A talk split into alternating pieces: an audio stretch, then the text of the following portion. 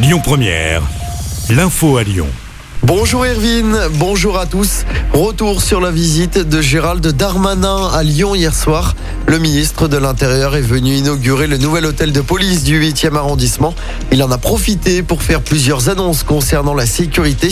Il a notamment annoncé la création de deux quartiers témoins à Rieux et à Villeurbanne. Ils permettront notamment aux autorités d'installer des caméras au sein même des immeubles ou encore aux bailleurs sociaux d'expulser les trafiquants de drogue. La ministre déléguée chargée de l'industrie en déplacement près de chez nous aujourd'hui. Un déplacement dans le cadre de la reconquête industrielle. Elle se rendra dans un premier temps sur le site de l'entreprise Solvay à Saint-Fond. Agnès Pannier-Runacher est ensuite attendue à l'INSA sur le campus de la Doua Villeurbanne. Un temps d'échange est prévu avec des étudiants sur le plan d'investissement qui sera prochainement annoncé par le président de la République. Enfin, la ministre ira à Jonage.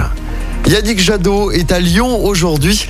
Un déplacement sur le thème de la précarité énergétique pour le candidat des Verts à la prochaine présidentielle. Le président de la métropole de Lyon, Bruno Bernard, et le maire de Lyon, Grégory Doucet, seront présents tout à l'heure. Le boulevard de la Porte des Alpes à Saint-Priest fermé partiellement. C'est à cause de travaux qui débutent aujourd'hui. Cette fermeture permettra de procéder à des travaux de renforcement de la passerelle qui relie la forêt de Feuilly et le campus Lumière Lyon 2 Paris. Les travaux vont durer une semaine.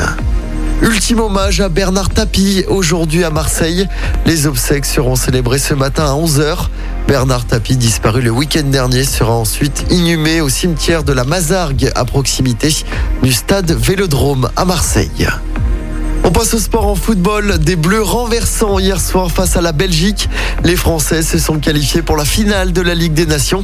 Ils ont battu les Diables Rouges 3 buts à 2. Une victoire arrachée dans les derniers instants du match. Les Bleus étaient pourtant menés 2-0 à la mi-temps. Ils affronteront l'Espagne dimanche en finale de cette Ligue des Nations. Et puis toujours en sport en basket, deuxième journée d'Euroleague pour la Svel ce vendredi soir. Les Villeurbanais sont en déplacement sur le parquet de l'Alba Berlin. Coup d'envoi du match à 20h. Écoutez votre radio Lyon Première en direct sur l'application Lyon Première, lyonpremière.fr et bien sûr à Lyon sur 90.2 FM et en DAB+. Lyon Première